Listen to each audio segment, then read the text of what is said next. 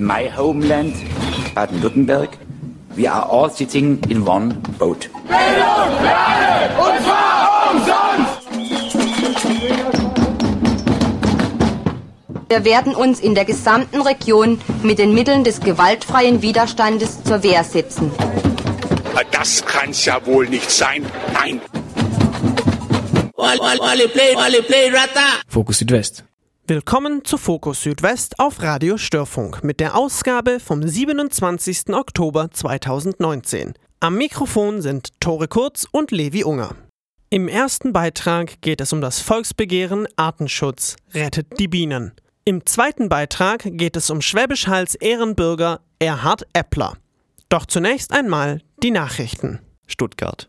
In der ganzen Republik wehrten sich Bauern gegen die neuen Agrarpläne der Bundesregierung. In Stuttgart, Freiburg und einigen weiteren baden-württembergischen Städten marschierten die Landwirte mit Traktoren und Transparenten auf. Vielerorts war der Verkehr lahmgelegt. Am Dienstag verabschiedete das grün-schwarze Kabinett gleichzeitig ein Eckpunktpapier der Landesregierung für mehr Artenschutz. Damit reagiert der Gesetzgeber auf das Bienenvolksbegehren und entschärft dessen umstrittene Forderungen. Unter dem Slogan Rettet die Bienen hatten Naturschützer drei Wochen lang Unterschriften für das Volksbegehren gesammelt. Nun arbeiten sie mit der Landesregierung zusammen an einer Alternative. Größter Streitpunkt ist ein Pestizidverbot. Naturschützer fordern eine umfassende Sperre von chemisch-synthetischen Pflanzenschutzmitteln in Schutzgebieten. Laut Umweltminister Franz Untersteller von den Grünen seien die Eckpunkte unverhandelbar und es gehe im Weiteren jetzt um die Konkretisierung der Gesetzesbeschlüsse. Die Regelungen gingen deutlich weiter als das, was in anderen Bundesländern bislang diskutiert und umgesetzt wurde. Stuttgart. Auch am Flughafen fordert der Fahrgastbeirat für den vom Land bestellten Schienenpersonennahverkehr, kurz FGB BW, den Erhalt der Gäubahn bis zur vollständigen Fertigstellung des Bahnprojekts Stuttgart 21. Der VVS Fahrgastbeirat von der Stadt Stuttgart schließt sich dieser Position ebenfalls an. Deshalb haben sich die beiden Fahrgastbeiräte mit einem Brief an die Fraktionsvorsitzenden im Gemeinderat Stuttgart gewandt und auf die Bedeutung des Eisenbahnknotens Stuttgart hingewiesen. Die Projektpartner von Stuttgart 21 verwiesen in ihren Stellungnahmen zur Gäubahnunterbrechung jeweils auf die berechtigten städtebaulichen Interessen der Stadt Stuttgart. Hintergrund seien die Absicht der Deutschen Bahn, die baubedingte Unterbrechung der Gäubahnstrecke auf der Höhe des Stuttgarter Nordbahnhofes nicht wieder rückgängig zu machen. Dies würde dann dazu führen, dass für vermutlich fünf Jahre keine direkte Zugverbindung mehr von Stuttgart Richtung Horb, Freudenstadt, Rottweil, Tuttlingen, Singen und die Schweiz bestehen. Diese Streckenunterbrechung der Gäubahn, die wegen des Anschlusses der S-Bahn-Station Mitnachstraße an das S-Bahn-Netz geplant sei, könne durch ein geändertes Bauverfahren vermieden werden, erklärt Matthias Lieb, Vorsitzender des FGB BW und fordert eine entsprechende Änderung der Planung. Andernfalls würden die Fahrgäste der Gäubahn beim Umsteigen in Stuttgart in die Fernzüge bis zu einer Stunde Reisezeitverlängerung erleiden und müssten nach den Plänen der Stadt mehrfach umsteigen. Angesichts der geringen Mehrkosten für den Erhalt der Gäubahn sei es im Interesse der Fahrgäste, die Baumaßnahme unter Aufrechterhaltung des Bahnbetriebs umzusetzen, so lieb. Auch für das Notfallkonzept der S-Bahn sei der Erhalt der Gäubahnstrecke bis zum Hauptbahnhof wichtig. Mit der geplanten Streckenunterbrechung sei die Umleitung der S-Bahn-Züge über die Gäubahnstrecke nicht mehr möglich, kritisieren die Fahrgastbeiräte des VVS und des Landes.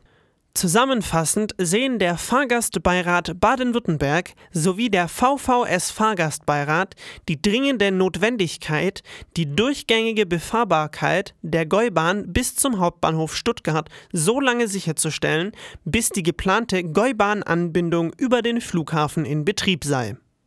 Soweit die Nachrichten. Redaktion und Moderation Tore Kurz und Levi Unger. Nach etwas Musik geht es weiter mit dem Thema Volksbegehren Artenschutz rettet die Bienen.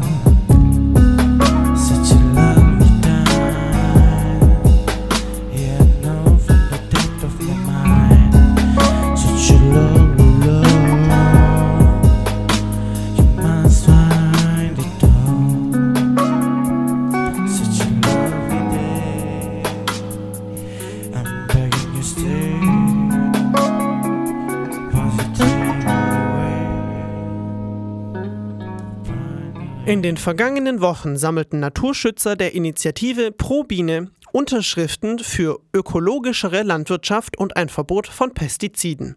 Nun pausiert die Mobilisierung erst einmal bis Mitte Dezember. Auslöser dafür war ein Angebot der Landesregierung, den Gesetzesentwurf in einem fairen und konstruktiven Dialog voranzubringen. Zu diesem Anlass sprach Tore Kurz für Fokus Südwest mit Sven Prange, dem Koordinator des Volksbegehrens. Thema war, wie sich das Volksbegehren formierte und was der aktuelle Stand der Dinge ist. Mit wem spreche ich denn? Ja, mit äh, Sven Prange, dem Koordinator des Volksbegehrens. Die erste Frage wäre, wie sind Sie denn zum Volksbegehren für, für die Bienen gekommen? Ähm, zwei Dinge. Wir haben zum einen natürlich Anfang des Jahres den ähm, großartigen Erfolg der Kolleginnen und Kollegen in Bayern gesehen, die ja ein ähnliches Volksbegehren durchgebracht haben und haben gleichzeitig gesehen, dass es um die Artenvielfalt in Baden-Württemberg auch nicht sehr gut bestellt ist, dass die Zahl der Insekten zurückgeht, die Zahl der Wildbienen, die Zahl der Vögel, auch vieler Säugetiere und haben uns deswegen gedacht, ähm, daran müssen wir was ändern. Und wie hat sich diese Bewegung zusammengefunden?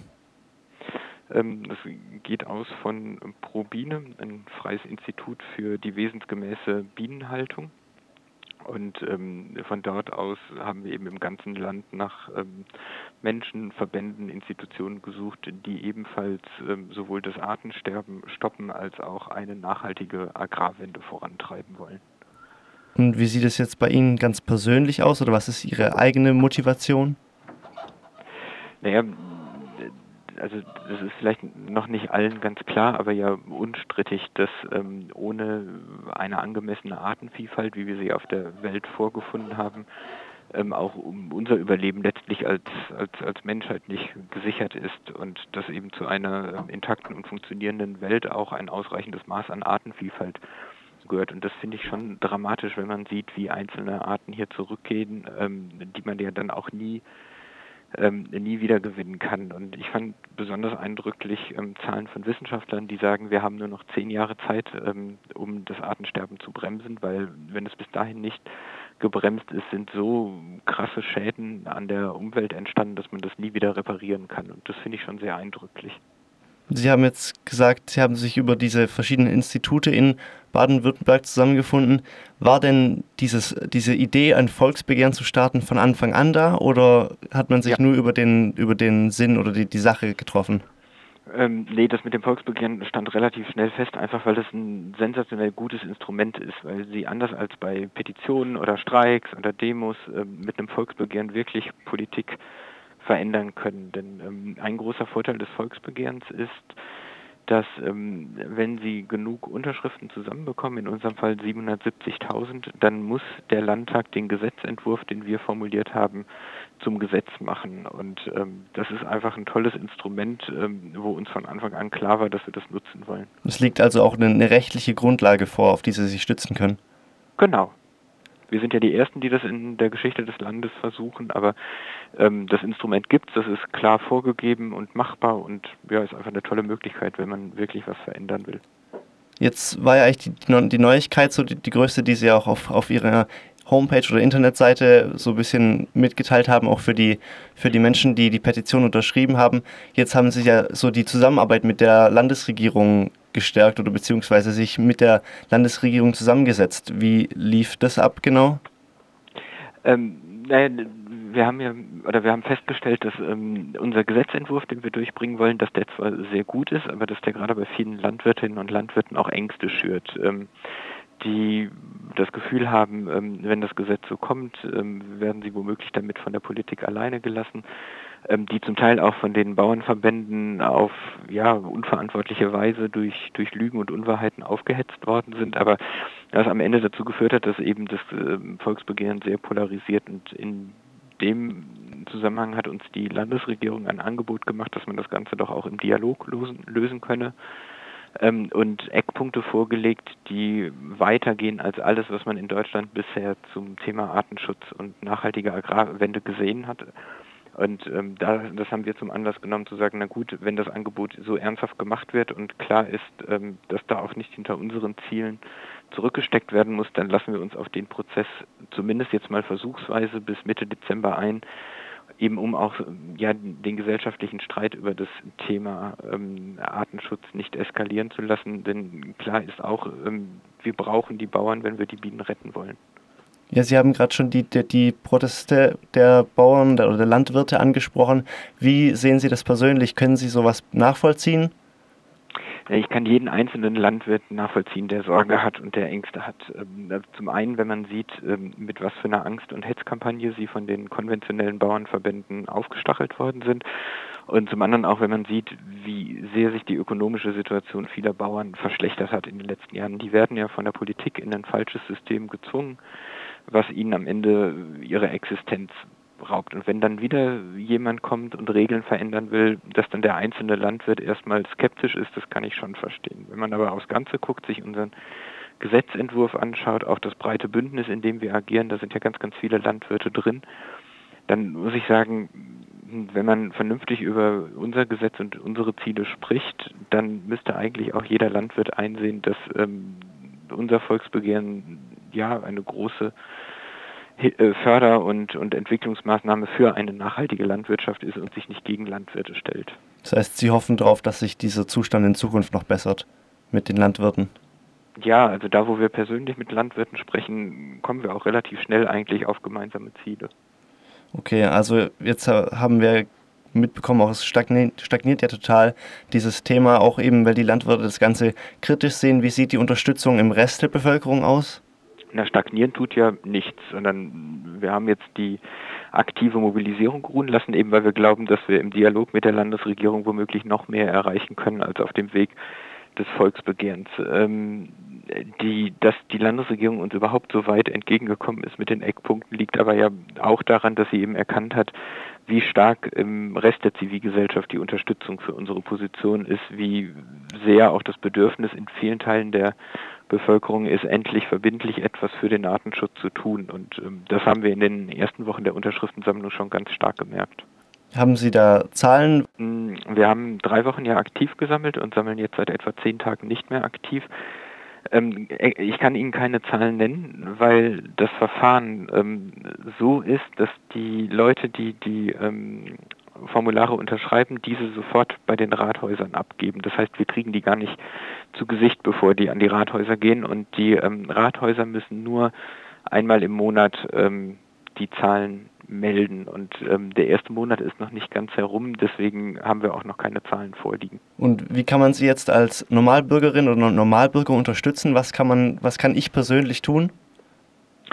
Ähm, Sie können im Moment ähm, uns unterstützen, indem Sie äh, das Thema, ähm, ja, sich mit dem Thema Artenschutz, Artenvielfalt beschäftigen, indem Sie gegenüber der Politik signalisieren, dass Ihnen das Thema wichtig ist und dann mit uns zusammen ganz genau schauen, ob bis Mitte Dezember die Politik, die Landesregierung, also Grün und Schwarz, ihre Versprechen erfüllt haben, was ähm, die Umsetzung des Eckpunktepapiers in einen Gesetzentwurf angeht. Und wenn Sie das bis Mitte Dezember nicht gemacht haben, dann helfen Sie uns ganz arg, indem Sie dann fürs Volksbegehren unterschreiben.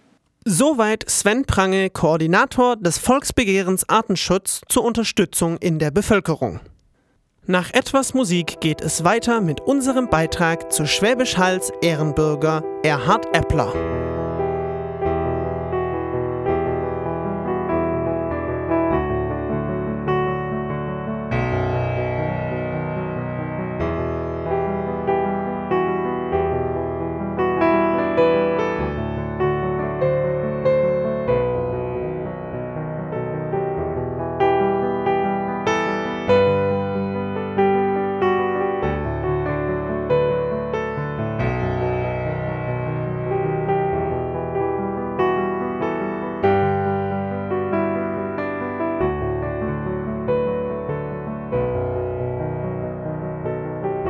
Sprechen anlässlich seines Todes über Erhard Eppler, den Ehrenbürger Schwäbisch Hals. Und zuerst gehen wir ein bisschen seine Vita durch, seinen Lebenslauf. Geboren ist er am 9. Dezember 1926 in Ulm und aufgewachsen eben hier in Hall. Er ging eben ganz normal zur Grundschule und mit 17 Jahren 1943 trat er in den Weltkrieg ein. Er war vorher auch Mitglied der NSDAP. Mit 16 ist er da eingetreten und rückblickend hat er gesagt, es war eine dumme Entscheidung. Nach dem Zweiten Weltkrieg, ein Jahr danach, hat er dann sein Abitur nachgeholt mit 20 und studierte dann unter anderem in Bern, Frankfurt und Tübingen das Lehramt, unter anderem für das Fach Geschichte. 1956 tritt er dann erstmals in die SPD ein, also er war schon immer politisch aktiv und ähm, über die Jahre hat er eben bei der Partei SPD mehrere Ämter ähm, gehabt, unter anderem so Mitglied im Bundesvorstand, er war Präsidiumsmitglied, außerdem Vorsitzender der Grundwertekommission und Landesvorsitzender in Baden-Württemberg. Er setzte sich zeitlebens auch eben für den Frieden ein, so zum Beispiel in den 70er und 80ern für die Abrüstung und gegen Atomkraft. Und für dieses spezielle Engagement hat er auch diverse Auszeichnungen bekommen. So zum Beispiel 1973 das Große Verdienstkreuz, 1992 die Verdienstmedaille von Baden-Württemberg und 2014 die Ehrenprofessur. Und außerdem natürlich den Stand als Ehrenbürger hier in Schwäbisch Hall 2015. Da haben wir auch noch einen Einspieler. Was uns unterscheidet von den anderen ist, wir haben das alles hinter uns. Und zwar nicht erst hinter uns, seit die Finanzkrise widerlegt hat, was da behauptet wurde, sondern seit dem Hamburger Programm haben wir das definitiv hinter uns.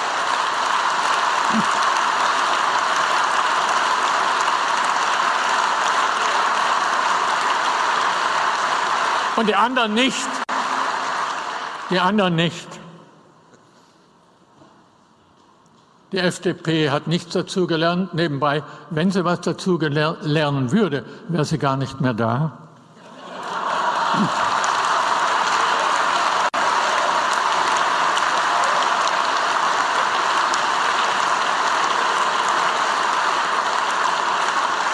Und die CDU ist aufgespalten und deshalb fast bewegungsunfähig zwischen einem marktradikalen und einem christlich-sozialen Flügel. Warum hat die Union so ein ungenaues Programm für die Wahl gehabt? Weil in dem Augenblick, wo man auf konkrete Dinge sich hätte einigen sollen, wäre der Krach losgegangen. Das heißt, die haben die Auseinandersetzung über den Marktradikalismus noch vor sich. Und die ganzen vier Jahre werden das beweisen, dass die diese Auseinandersetzung noch vor sich haben.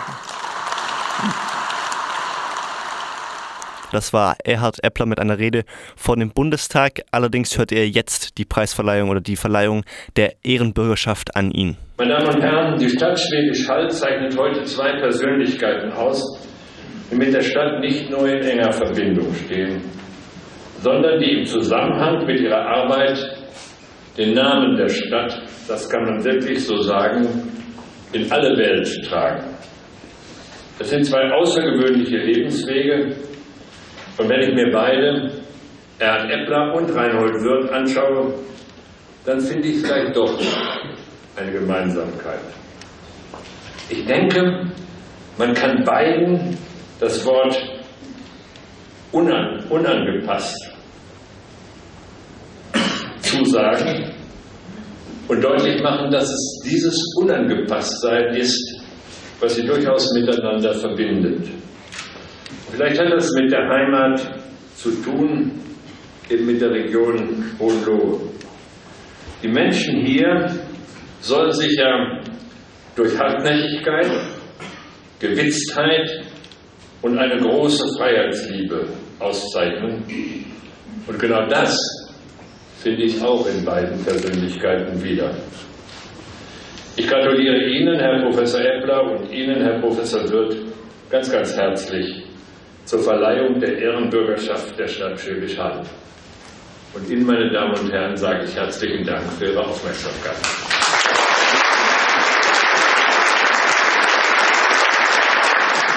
Ich darf zunächst äh, beginnen die Stadt Schwäbisch Hall verleiht mit Beschluss des Rates der Stadt vom 12. November 2014 Herrn Professor Dr. Dr. H.C. Erhard Eppler, Bundesminister AD, als mit seiner Heimatstadt Schwäbisch Hall eng verbundenen Mutes und Landespolitiker aufgrund seines jahrzehntelangen politischen Wirkens in Wort und Schrift sowie als Impulsgeber zentraler gesellschaftlicher Diskussionen des Ehrenbürgerrechts Schwäbisch Hall, 8. Januar 2015, unterschrieben vom Oberbürgermeister. Es folgt ein Beitrag von Zeitzeugen im Film von Joachim Stall, bei dem wir die Fragen für euch nachvertont haben. Erhard Eppler, Der Weg in die Politik. Ich meine, als ich am Ende des Krieges zu Fuß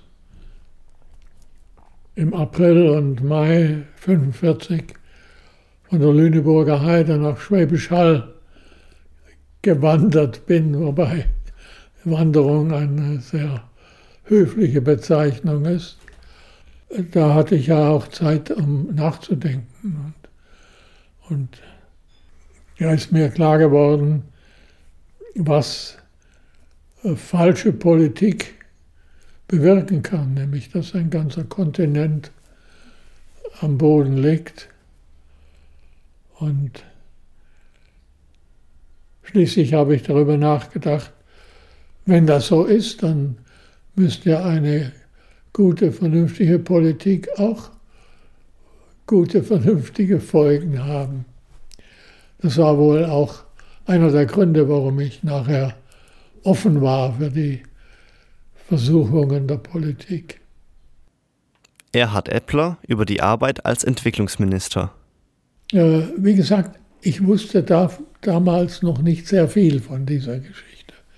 Aber das hat mich dann so fasziniert, so, so gepackt, äh, das, was da im Süden des Erdballs passierte, an Elend, an, an Naturzerstörung und so fort dass diese sechs Jahre in dem Ministerium mich tatsächlich verändert haben.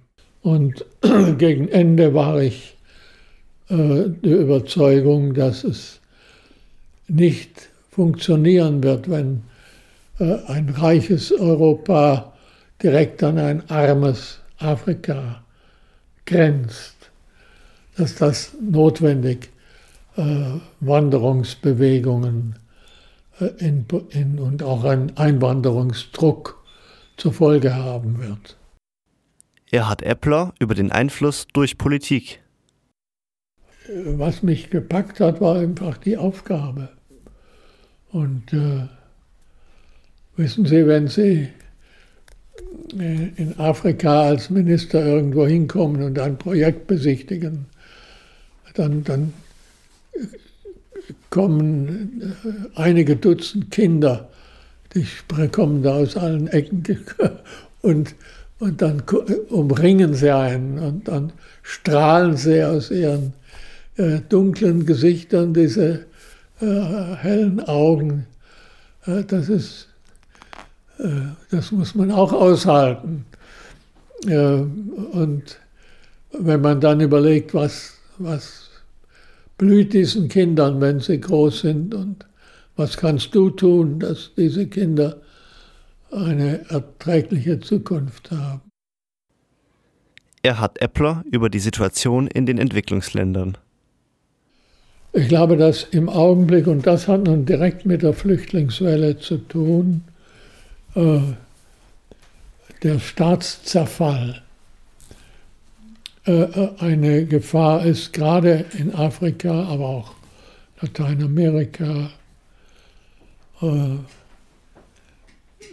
und das hat seinen Grund in der marktradikalen Ideologie, die vor allem vom Internationalen Währungsfonds dann exekutiert wurde, wenn ein Land verschuldet war oder ist das heute noch so, dann muss erst einmal der Staatshaushalt zusammengestrichen werden, auch bei Bildung und innere Sicherheit und was eben einen Staat ausmacht. Oft mit dem Ergebnis, dass, dass die Menschen nachher das Gefühl hatten, äh, dieser Staat ist für uns uninteressant, wenn der nicht einmal mehr einen Lehrer in das Dorf schicken kann oder, oder eine Polizeistation in einigermaßen erreichbarer Nähe. Das heißt, äh, im Augenblick halte ich die Hauptgefahr, äh, gerade auch in der dritten Welt, die des Staatszerfalls.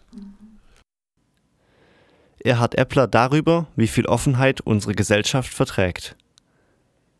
Ich glaube, dass wir in, nicht nur in Europa, sondern über Europa hinaus in den letzten 20 oder 30 Jahren eine marktradikale äh, Gehirnwäsche hinter uns haben. Die Vorstellung, wenn jeder für sich selber sorgt, ist für alle gesorgt. Darüber hätte man in den 70er Jahren gelacht, äh, während das jetzt manche so ganz ernst nehmen. Erhard Eppler, eine Bilanz.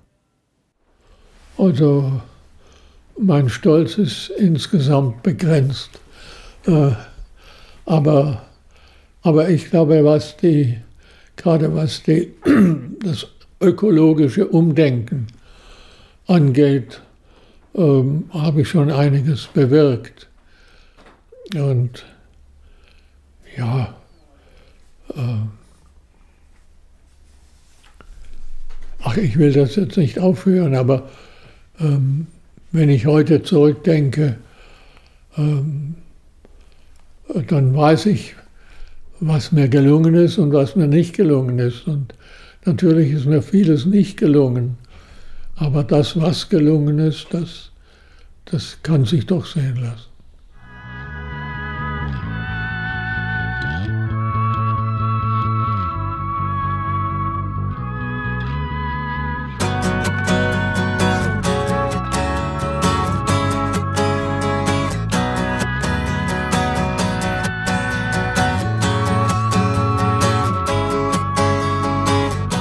Das war Fokus Südwest mit der Ausgabe vom 27. Oktober auf Radio Störfunk. Redaktion und Moderation Tore Kurz und Levi Unger. Alle Meldungen zum Nachlesen und alle Beiträge zum Nachhören findet ihr auf www.störfunk.de.